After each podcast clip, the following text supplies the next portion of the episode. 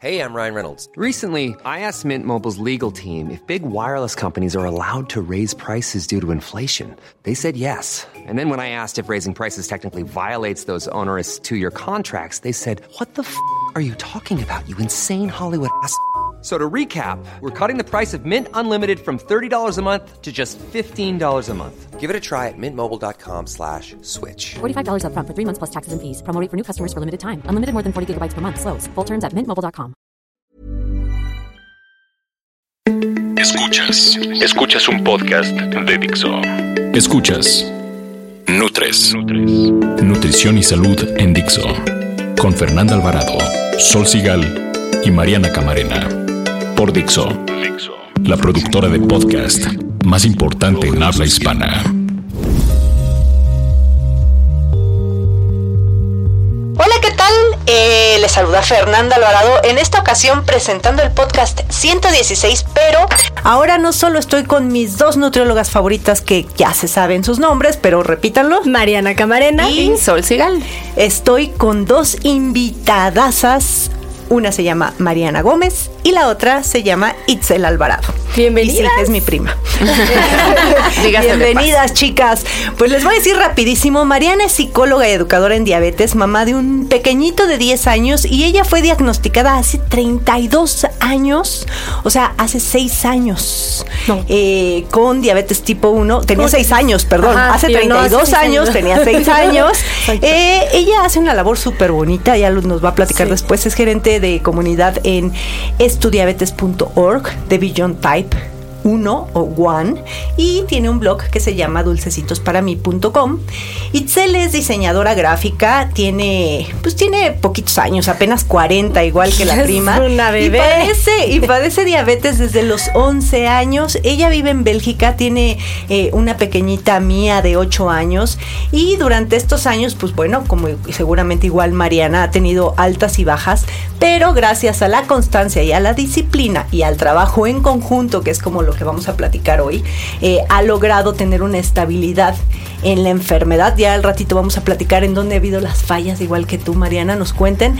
Pero eh, bueno, pues comencemos. Nutrición activa.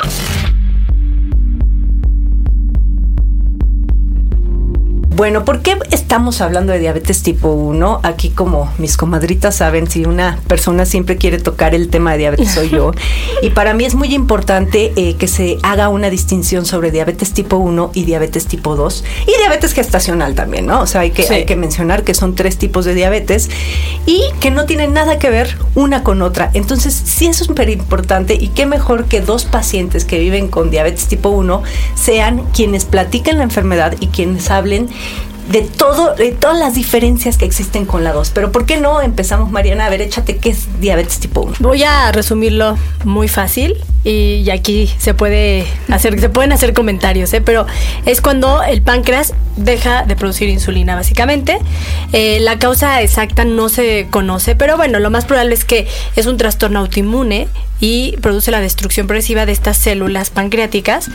Eh, se le conoce como diabetes del niño porque se presenta cuando son niños, ya dijimos, ¿no? Mariana tenía 6 años, Itzel tenía 11, pero también, bueno, en adultos, adultos jóvenes se llega a presentar y básicamente el tratamiento es sí o sí con insulina, o sea, no hay de otra, no es como en la diabetes tipo 2 donde primero controlas la dieta y luego ves, ¿no? Aquí es insulina, fuerza y afecta alrededor del 5 al 10% de las personas. Sí, la difer- diferencia con la diabetes tipo 2, que es generalmente la, bueno, es la que ahorita está como más en boca de todo mundo porque sucede más en adultos. De hecho, ya se está viendo también en niños chi- chiquitos, pero no es para nada el mismo origen. En la diabetes tipo 2 ocurre cuando el páncreas aún produce un poquito de insulina, pero el cuerpo no la puede utilizar bien. Hay muchas hipótesis, porque no es una insulina de calidad, porque las células no la perciben como una insulina. Hay muchas hipótesis, todavía no se tiene como muy bien claro el origen y creo que es también multifactorial. Se presenta con más frecuencia en personas que tienen antecedentes genéticos, cuando tienen sobrepeso, cuando son inactivas, que es justo lo que están tratando de combatir las campañas ahorita pues de publicidad y tal, ¿no? Para que, que, estés más sano. Puede ocurrir a cualquier edad, pero es más común después de los 40 años, aunque como decía, eh, pues está aumentando en niños, ¿no? Especialmente en aquellos chiquitos que tienen sobrepeso importante y están presentando diabetes tipo 2, cuando pues no deberían por qué tenerla, ¿no? Afecta alrededor al del 90 al 95% de las personas que tienen diabetes es diabetes tipo 2 y generalmente el tratamiento es con dieta, se va viendo cómo evoluciona y después, si hace falta, se empieza un tratamiento con fármacos. Ah, aquí es algo, mencionamos algo súper importante y que yo creo que tanto a Itzel como a Mariana es algo de los que, de lo que les molesta. Y ahorita platicamos de, de que te dicen, claro, tienes diabetes tipo 1 porque pues no comías bien de chiquita, ¿no? típico. Pero yo, antes de comenzar y para romper el turrón, porque sí, sí quiero decir, a ver, es persona que vive con diabetes o diabético. A Itzel le gusta, le hago la pregunta porque a Itzel no le molesta que le digan diabética y ella dice soy diabética. Sí, ahorita te presentaste así. Entonces, a ver quién va primero. Itzel. Ok, pues yo realmente lo veo es como una es como una característica, como eres eh, bajito, alto, rubio, hombre, mujer, así naciste o te volviste, pero finalmente yo creo que es como la relación que tú tienes, o sea, no tiene que ver si eres rubio de ojos azules o si eres moreno, alto, bajo. Yo personalmente así es, o sea, y siento que al decir soy diabética, pues sí, soy como soy mujer, soy mamá, soy Itzel, ¿no? Es parte de mí y pero respeto. respeto que respeto opiniones, respeto que hay alguien que no le guste tal, ay flaquito, está bien. A ver tú Mariana. A mí sí me enoja muchísimo y Fernanda ya me ya me escuchó decirlo varias veces en eventos de la industria, sobre todo, este, pero tiene que ver con mucho, con mi formación. Soy psicóloga, especialista en terapia narrativa y la narrativa tiene mucho que ver en la forma en la que utilizamos las palabras para hacer frente a diferentes cuestiones y situaciones. Si bien a mí no me molesta a mí misma por decisión propia llamarme diabética, entiendo que en la práctica hay personas que sí definen su vida y las acciones que van a tomar o la forma en la que se desenvuelven por un término que termina en una connotación que quizá pudiera sonar negativo o no, ICO, ICA. En el caso de otras enfermedades, de otras condiciones, pues jamás utilizaríamos ninguna palabra despectiva porque llevan una implicación de cierto modo, a lo mejor inconsciente, pero la lleva de forma tal. Entonces, a partir del año que habrá sido 2013, asociaciones muy grandes como la ADA, en sus lineamientos de uso y de cuidado, de la diabetes tipo 2 específicamente, incluyen un párrafo en el que se nos pide a todos los demás que si existe una persona a la que le molesta en el mundo, pues debería ser razón suficiente para que intentáramos cambiar la forma en la que nos expresemos, nos guste o no. Igual hay personas, tengo amigos de color a los que no les importa llamarse a sí mismos personas este de color muy oscuro o con palabras. Dilo, dilo. les tiene sin cuidado, pero ellos entienden que si hay una persona en el entorno o en el lugar donde ellos están, una sola persona a la que le molestara o le pudiera molestar, es razón, suficiente, para que tal vez usemos más palabras y en vez de una cosa de semántica se convierta en una cosa llena de tolerancia. Yo te voy a decir, aquí Fer nos ha hecho mucho hincapié en decir personas que viven con diabetes y sí, o sea, sí nos has venido a cambiar el cassette, ¿eh? Y sí decimos más. Yo lo, yo lo, yo lo tomo más por la cuestión de, de te lo platicaba la otra vez porque me he echado, no pleito, pero sí discusiones con Itzel de decir, a ver, es que eres una persona que vive con esa enfermedad. No eres, eh, sí eres diabética y de hecho la literatura clínica dice diabético, o sea, y habla porque como el diabético. No necesariamente es malo, una persona atlética tiene la misma, el mismo pedacito al final y es positivo. Yo creo que tiene que ver con cómo uno lo enfoca hacia los demás. Puede ser tan negativo tan positivo como lo quieras decir y escribir, ¿sabes? Tú te puedes voltear y decirle a alguien, eh, vives con diabetes y es políticamente correcto y súper despectivo, si tú quieres. Pero sí creo que finalmente quien tiene la última palabra son ustedes, no nosotros, porque son los que viven viviendo con diabetes o diabéticos o lo que quieran. Por finalmente, Claro. a mí no me molesta y a Itzel tampoco, digo, crecimos en otra generación pero y fuimos diagnosticadas en otra generación, pero actualmente hay gente que es muy puntillosa con el tema y del uso del lenguaje. Y si a ellos les molesta, pues bueno, a lo mejor usamos más palabras y me dará más flojera pues escribir porque no me va a caber en un tweet, pero pues bueno. Antes un niño diagnosticado con diabetes tipo 1 tenía un mal pronóstico de vida, ¿cierto? O sea, no existía ni la tecnología ni los medicamentos con los que hoy contamos. Eh, ¿Qué me pueden decir al respecto? O sea, ¿cómo ha sido la evolución de su tratamiento desde que eran niñas? A ver, Itzel.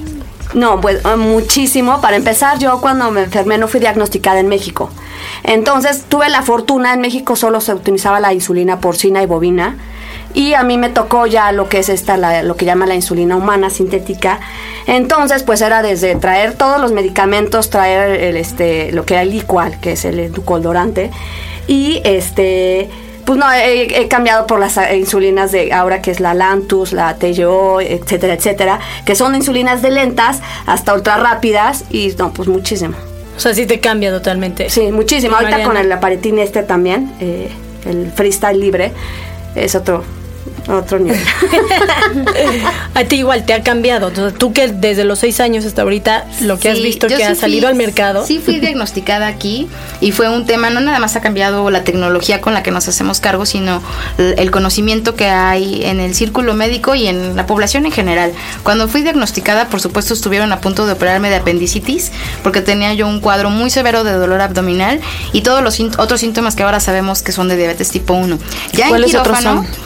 Este, mucha sed, muchas ganas de ir al baño, una deshidratación absoluta, fatiga, este respiración, una respiración muy agitada, pero claro, como yo refería a dolor, pues lo inmediato fue apendicitis. Está bueno que lo digas para quienes nos escuchan, Sí, no, si claro. ven a sus niños. Y es muy importante, sobre todo en algunos lugares donde hace mucho calor, se confunde muchas veces con un cuadro de deshidratación normal, porque son más o menos los mismos síntomas, pérdida de peso y otros. Y ya estando en quirófano, alguien por casualidad pasó por ahí y dijo, no, ese aliento huele a frutado, hay que hacer una prueba de glucosa. Hicieron una prueba de glucosa y apenas me enteré hace un par de meses que el resultado fue de más de 800. Por supuesto, Mariana. por supuesto caí en coma, estuve en coma más de una semana y cuando desperté, en ese entonces sí, yo desperté ya no era Mariana, era la niña diabética, con toda la connotación negativa que eso tenía que ver y que afectara a alguien de mi edad.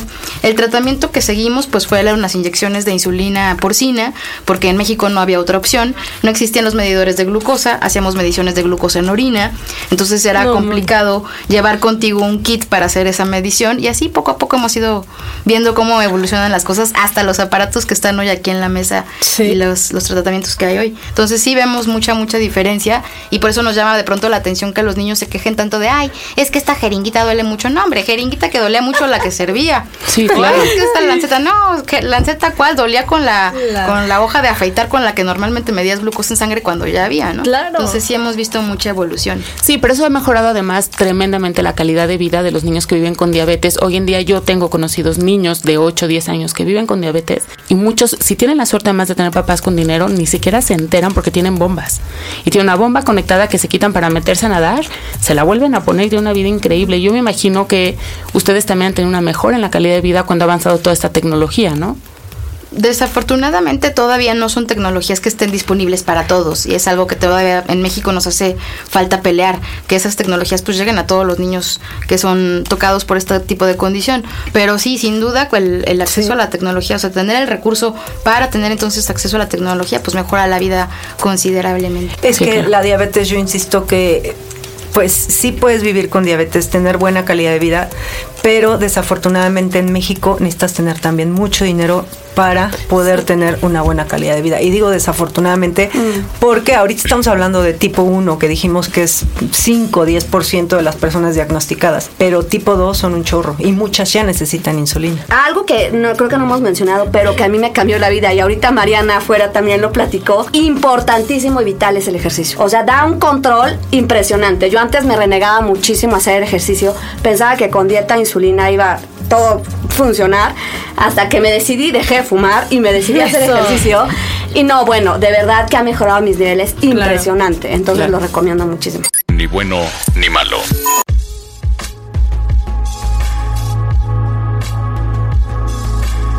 Y bueno, un poco lo que decía Citzel del tema del ejercicio que les ayuda a controlar todos los niveles de glucosa. Creo que Mariana, traes ahí una experiencia también a partir de que empezaste a correr, ¿no? Cuéntanos. Sí, fíjate que en enero empecé a correr un poco, motivada un poco por Fernanda y un poco por mi hijo.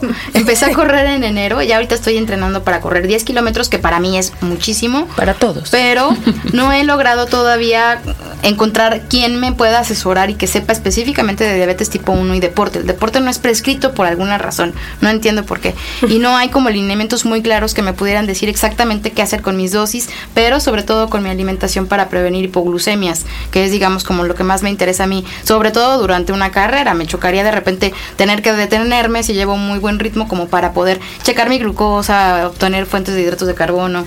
Eso no. Y hasta ahorita no he encontrado a alguien que sepa como que guiarme por ese camino de la buena nutrición y el deporte. ¿Y sabes qué es lo peligroso? Que mucha gente cree que sí sabe. Y te dicen, no, yo te ayudo, porque creen que es muy sencillo. si lo hacen con personas sanas, Exacto. que creen que pueden prescribir una dieta a, a corredores que no tienen diabetes, pues menos a una persona que tiene diabetes. Y Tienes además, que, la tipo 1 y la tienes tipo 2, que insisto, no sentarte se con el paciente, igual. analizar a ver cuántos te vas a poner de insulina, esto sí, esto no, cuántos gramos de, de carbohidratos, ¿Y cómo glucosas, cómo, reacciona manejarlo. Mariana frente Ajá, es personal, personal. hidratos personal. de carbono, que Y- seguramente Itzel no, no, no igual reacciona. Y como especialista tienes que saber muchísimo sobre insulinas y tipos de insulina. Oye, pero dime Itzel, una cosa, tú tienes, pues, bueno, las dos han tenido hijos, han tenido una vida normal, pues como Dios manda, pues, ¿no? Sí, claro. Cuéntame un poco de eso. Sí, pues eh, antes que nada necesité la autorización de mi diabetólogo para poder embarazarme, tener una hemoglobina glicosilada bien. Y ya que la tuve, me dijo, adelante vas, no tienes ninguna bronca. Cabe mencionar que la hemoglobina glicosilada, para los que no saben, es una medición que ya existe, que es muy fácil acceder, que te dice el promedio de tu glucosa en los últimos tres meses. A ver. Y entonces, este, pues ya me embaracé. En mi embarazo fue maravillosamente, me fue increíble. Los, las incomodidades de cualquier mujer, este, cansancio, etcétera, etcétera, etcétera. Pero a nivel diabetes estuvo muy bien. El problema fue que yo hablando con mi ginecólogo, le comenté el punto que era diabética. Seguramente tuvo la confusión diabetes gestacional, diabetes tipo 2. No me atendió como diabética tipo 1 y eh, tuve preeclampsia. Afortunadamente sí, sí, sí, las consecuencias estuvieron un poco fuertes, pero fue por un, una, una mala asesoría. Pero de ahí en fuera es posible.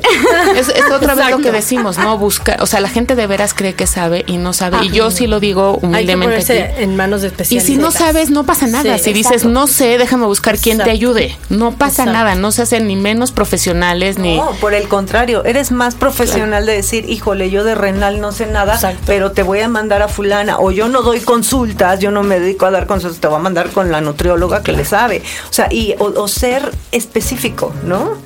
Entre Nutres. Mariana, cuéntanos por favor esto del páncreas artificial.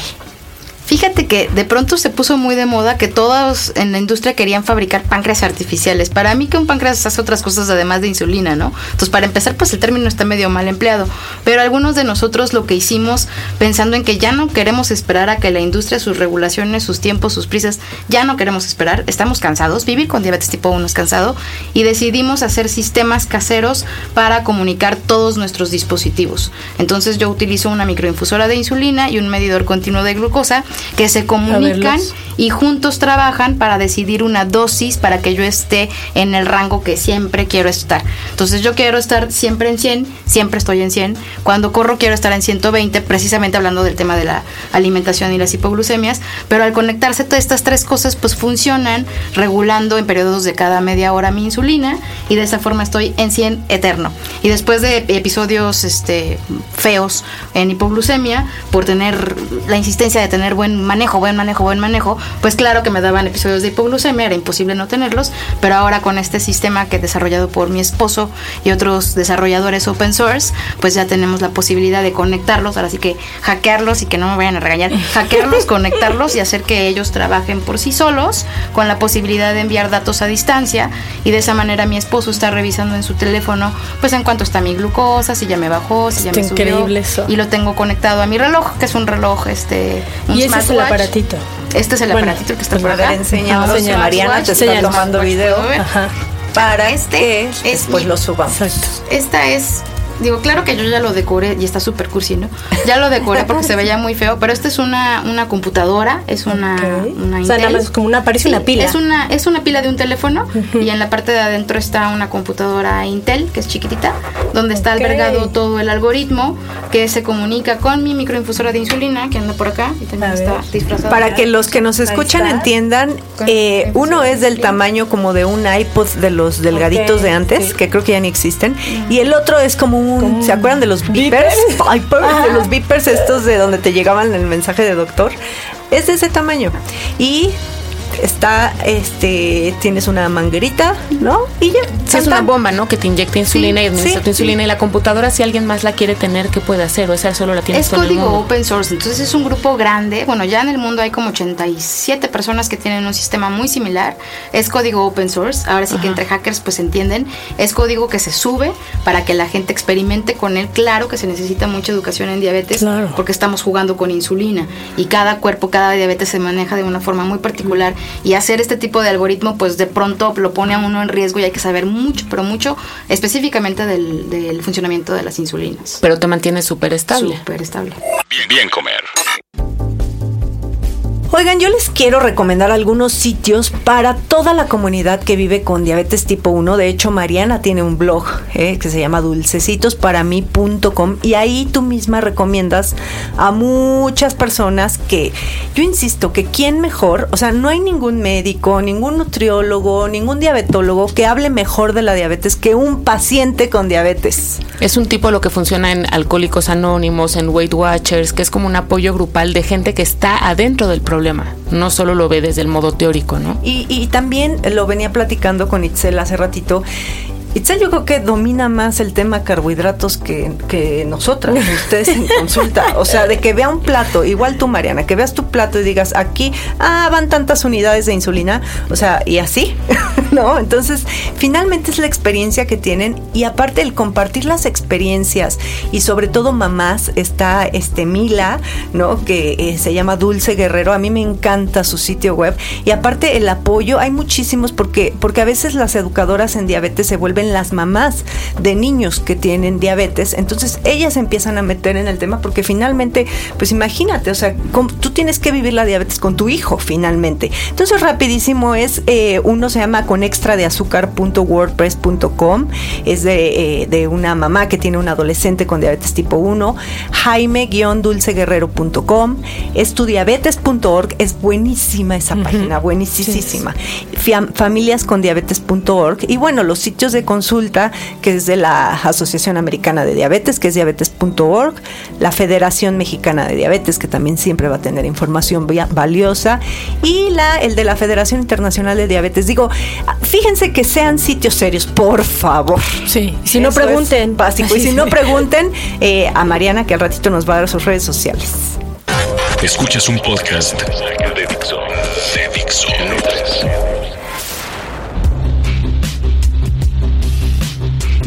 Se nos fue rapidísimo y tantas cosas que tocar. Tenemos que hacer otro, pues cuando quieran, este podcast de, diabetes.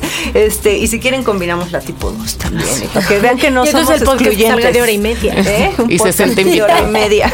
bueno, pues yo soy Fernanda Alvarado en Twitter, estoy como arroba Fernanda y escríbanos dudas, comentarios a Nutres con número arroba Nutres TV en Twitter, Facebook Nutres TV, todo con letras y un Gmail que es nutrestv arroba gmail.com. Oye, Mariana, ¿nos puedes dejar tus redes sociales para que la gente las tenga? Claro que sí. Este, soy gerente de comunidad estudiabetes.org, eh, que es parte de la Fundación Beyond Type 1, que es una fundación y una página que pronto sale en español también, que es de pura diabetes tipo 1. Ahora sí, ahí sí somos un poco excluyentes. de, pura diabetes tipo 1. Mi, mi Twitter es arroba dulcecitos míos y mi blog es Ah, está buenísimo. ¿Y tú, Itzel? Ya sabemos que vas a hacer redes sociales.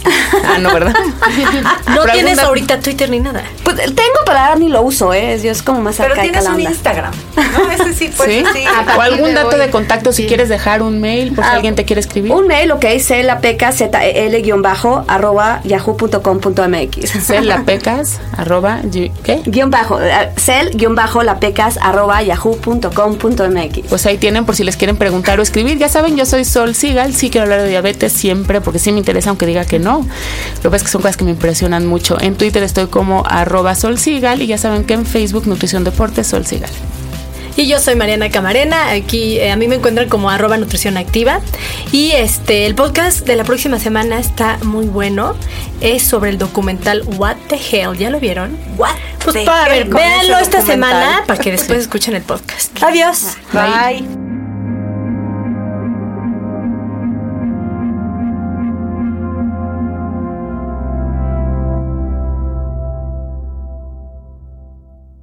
Dixo presentó Nutres, Nutres opiniones expresadas en este programa no pretenden sustituir en ningún caso la asesoría personalizada de un profesional. Tanto las conductoras como Dixo quedan exentos de responsabilidad por la manera en que se utilice la información aquí proporcionada. Todas las opiniones son a título personal.